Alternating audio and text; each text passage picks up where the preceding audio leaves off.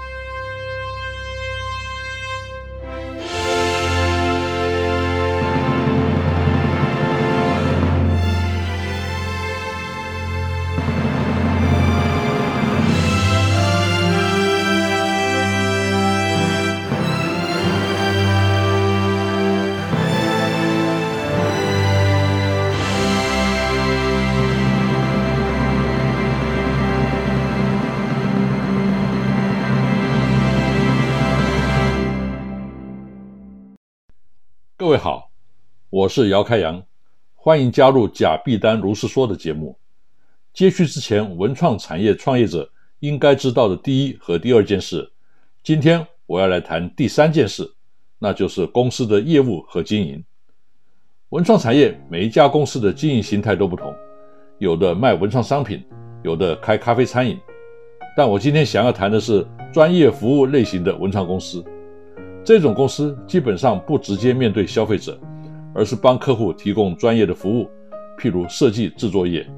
我相信这种形态的公司在文创产业当中呢，应该占有相当的比例。台湾的专业服务市场呢，有一个很大的缺点：客户愿意花大钱采购实体的设备，却不愿意付小钱在人的智慧和服务上面。所以在台湾呢，医生开诊所都要兼卖药。把五毛钱成本的药呢卖到五千元，其实医生才是最大的成本，但是因为诊疗费收不高，只能从卖药的暴利来平衡。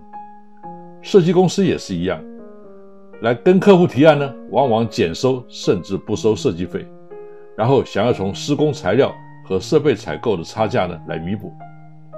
所以当政府要求医药分业的时候呢，这个利益的结构就被打破。医生就会无所适从，甚至抗争。那么，设计公司有没有设施分业的呢？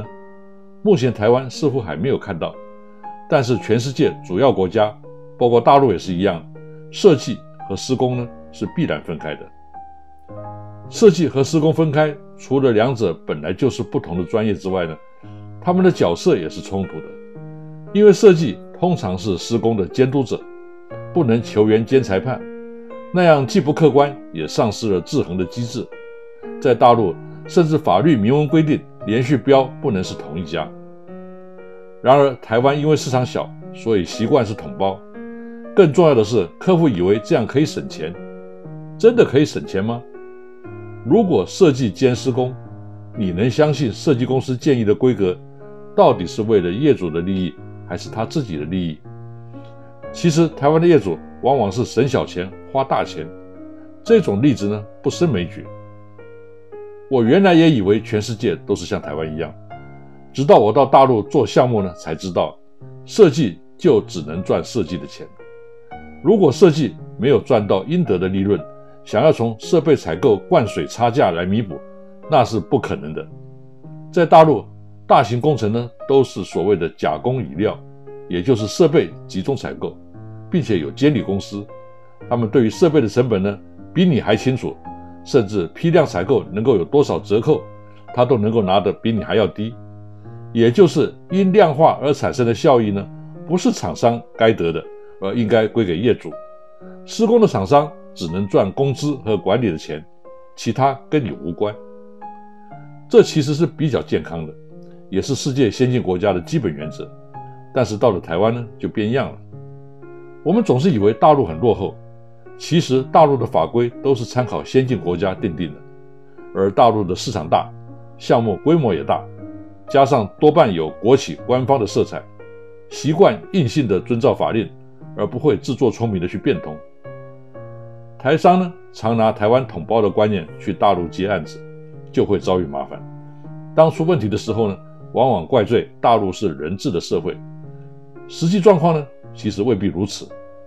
我们在大陆打过请求业主支付尾款的官司，居然打赢，不但打破台商以为大陆法院偏向在地的刻板印象，还从诉讼的过程当中呢，学习到设计合约和工程合约在法律上呢是完全不一样的位阶。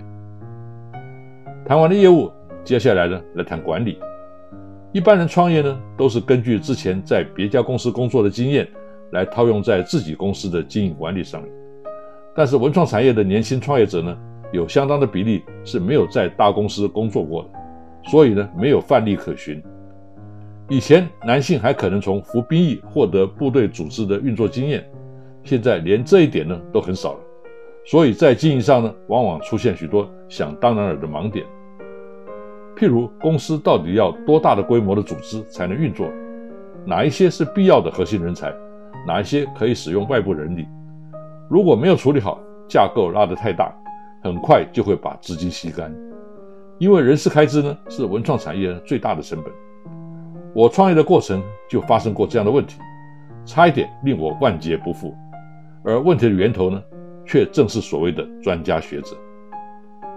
当时我们是行业中的标杆。政府不时就请学者来辅导，他们告诉我说，要团队作战，并且要让底下的人充分发挥，而不是经营者个人的钱纲独断。其次呢，要提升财务在公司的地位，并且发挥资金的量化效应，所以呢，要上市上柜。这些都是教科书上记载的，透过学者的口呢，更是如同金科玉律。但唯一的问题是，这些教授没有一个人经营过公司。这些理论要如何用在台湾的文创产业，并没有经过实物证验证，往往就被做错误的解读。譬如让底下的人充分发挥，它的结果是底下的人每一个都想完成自己伟大的梦想，而不顾公司到底有多少资源，有没有实际的效益，或根本是必走自珍。但身为利害关系最大的创业者呢，却被。让底下的人充分发挥这个紧箍咒给限制住了。明明看到有偏差，却不便指正，怕被批评是个人钱纲独断。最后有限的资源一下子就被底下的人给充分发挥光了。我觉得这件事呢，并非教科书有错，而是这些学者呢，把文创产业当成制造业，认为三个臭皮匠胜过一个诸葛亮。其实，在文创产业。更应该重视个人的能力，而不是数人头的人海战术。所以呢，即使三万个臭皮匠呢，也不一定胜得过一个诸葛亮。而那个诸葛亮呢，当然是创业者本人，而不是底下的人。因为创业者具备高度理想性和创业的热忱，又是成败最大的利害关系人，贬低他的个人价值是完全没有道理的。我常举《哈利波特》的作者 J.K. 罗琳，或是周杰伦的例子。一个人的产值呢，抵得过好几家上市公司、几百个博士。文创产业的创业者呢，应该是这种类型的人：有创意、有想法、有宗教家的热忱，还有明星般的魅力，而不是类似代工厂厂长那种角色。但是在专家学者面前，我们对自己没有信心，人云亦云，最后呢，就只有自己吞下苦果。其次是所谓提升财务在公司的地位。这一点也没错，但是在台湾的小型文创公司只有会计而没有财务，因为小公司哪里聘请得起财务长呢？甚至台湾中小企业的经营者呢，往往把会计当成财务，分不清这两者呢是完全不同的角色。提升财务在公司地位的结果呢，就出现让会计参与经营决策，甚至出国参加专业展会，反而技术人员无法去的怪现象。照学者专家的意见。公司的组织可能会越来越大，叠床架屋的结果呢，必然带来管理上的负担。为了解决这个问题呢，经营者一方面花许多时间制定管理规则，另一方面呢，聘请更多的员工来做管理工作，而这些呢，都是没有生产力的。庞大的组织并不能提升产出效率，反而出现更多的呆人、呆料、呆设备，而这些呆人。为了证明他们自己的存在价值，还会提出更多的呆计划。最后，公司的资金呢迅速被吸干，离倒闭只是一步之遥。那个时候，我正好有个机会参与政府培育跨领域人才的 MLOT 计划，在正大公器中心上课，课堂里的老师呢也是这些专家学者。但是呢，我总算有机会静下心来梳理这些教科本理论和实务上的落差。最重要的是，我们一地到美国华盛顿大学商学院上课，在以新创事业闻名的西雅图呢做企业案例调查，接触到许多文创类型的公司。原来他们的商业模式根本不是像台湾的教授讲的那样，反而和我心中想象的比较接近。这让我产生一个念头。我要创造一个新的 business model，可以让微型企业产生和其规模不相称的效应，就像一颗铀二三五的连锁反应，可以造成原子弹爆发的巨大威力，而不是像传统产业燃烧几万吨的煤也产生不了同样的能量。于是，我提出右型企业组织的理论，并且实际在公司的经营上呢付诸实验。既然要做铀二三五，那就得用最少的人力发挥最大的能量，极端扁平化的组织呢就成为必要。首先，我把办公室搬到预审中心，事务机械呢都用公用的，连电话总机都省了。表面看起来单价比较高，却让固定成本大幅降低。而固定成本太高是造成公司亏损的元凶。接下来，借由取消没有效率的大型会议，就可以取消专门联络开会的秘书。和只是转达的文员，这些都是没有直接生产力的人。同时还取消使用效率很低的会议室，有需要呢就用预审中心的。甚至呢，我们连会计都取消，改用外包。很多人以为这怎么可能？会这么想的是因为很多公司有两套账，当然会计就只能是自己信得过的人。但这其实是自作聪明，不但违法，还让管理复杂化。如果公司是一套账，会计只是 routine 的工作，委托给事务所呢更专业还更省钱。最后剩下的全部都是战斗人员，几句话就可以沟通，甚至只是自己的左脑跟右脑沟通，省去大量的时间人力成本。但是如何让人数这么少的公司看起来像个大公司？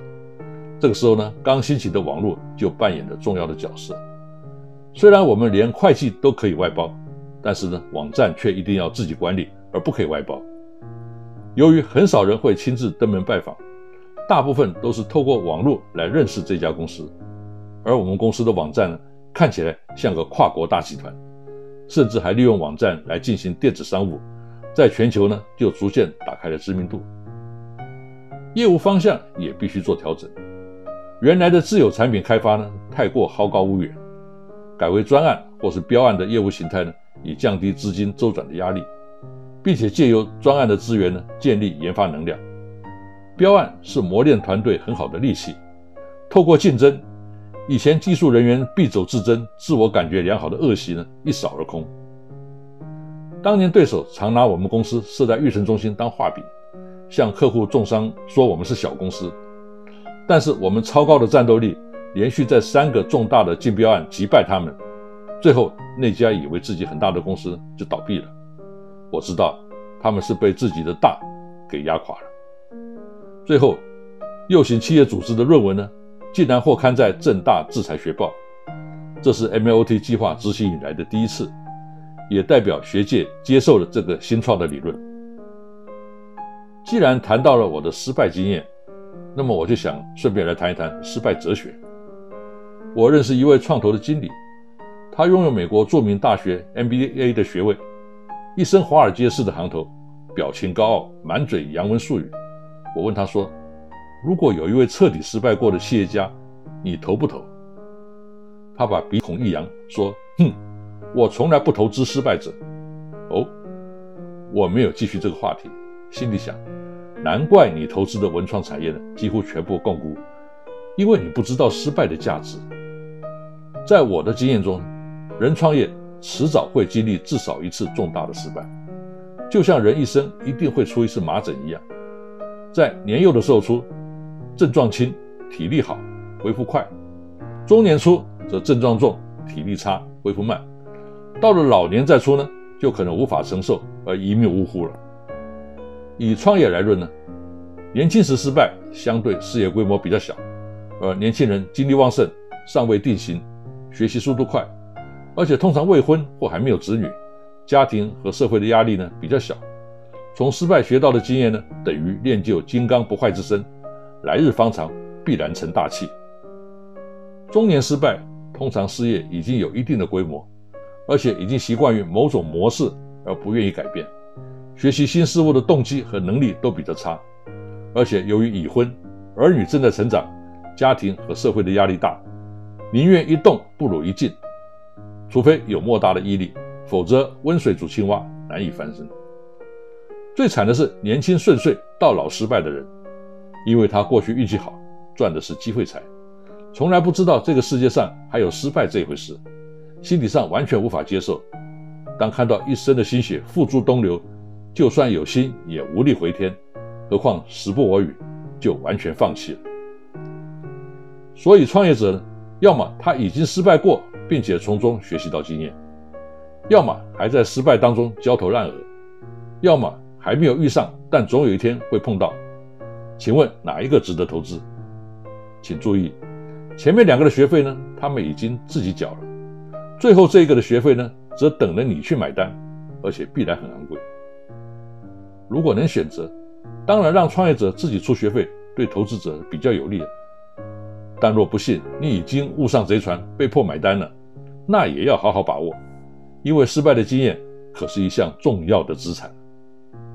然而，华人社会把失败当成纯然负面的事，往往和奖惩连接在一起，结果让昂贵学费所换得的经验呢，随着人的去职下台而烟消云散；要不然呢，就是讳疾忌医，大家互相掩饰，让问题呢得不到检讨，继续犯同样的错误。这是华人社会进步缓慢的重要原因。西方社会比较不存以成败论英雄，战争学院读的汉尼拔。拿破仑或是隆美尔，都是先胜后败的经典案例。我不知道这一位去喝洋墨水的 MBA 读到些什么，难不成都是死啃教科书应付考试拿学位的读书机器？否则怎么会说出“我从来不投资失败者”这么没有常识的话？文创产业对于失败的经验呢尤其重要，因为文创产业变化太大，不容易累积出教科书式的标准范例。所以呢，学校教育呢是很难代替真正的经营经验。何况很多事情呢，书本上写的是一回事，自己碰上的感受呢又是另外一回事。就像小孩子一样，不手指教黑一次，不知道插头不能碰。虽然父母早已经警告过，所以不要以为你会例外。我甚至认为，没有经历过断水断电、房屋查封、黑道上门，不能算是创业过的人。说到失败的价值呢，这边我要讲一个反败为胜的案例，非常有意思。我们曾经做过一个博物馆的展区，里面有一项设施，因为当年没有经验，而且下游承包商拆烂屋，所以呢质量一直有问题。虽然我们很负责任的经常维修，甚至主动免费更换零件，但负面的印象已经造成。到了第二年新展区招标，我们知道呢已经有对手在私下放话重伤。业主的采购部门呢，一定也会拿这个来说事。所以在标案现场简报完毕之后呢，我主动说，上次的问题我们承认是经验不足，因为那是全台湾第一次做，大家都没有经验。非常感谢业主的支持，让我们完成了难得的试验以及学习过程。现在我们已经有充分的经验了。接着我话锋一转说，不过对于别家公司呢，他们还是没有经验。也就是说，我们走过的路，他们一样要从头再来一次。请问业主有必要缴两次学费，当两次白老鼠吗？没有人想到我会从这个角度讲，结果第二次还是由我们得标。后来业主私下开玩笑说：“原来让客户当白老鼠，还可以讲得如此振振有词啊！”没错，当一次白老鼠是创新之所必须，但是当两次白老鼠呢，就完全没有必要了。我们用了三集的时间来谈创业的经验，但是因为时间有限，仍然有很多来不及说明，以后有机会再谈。我是假币丹姚开阳，我们下一回再见。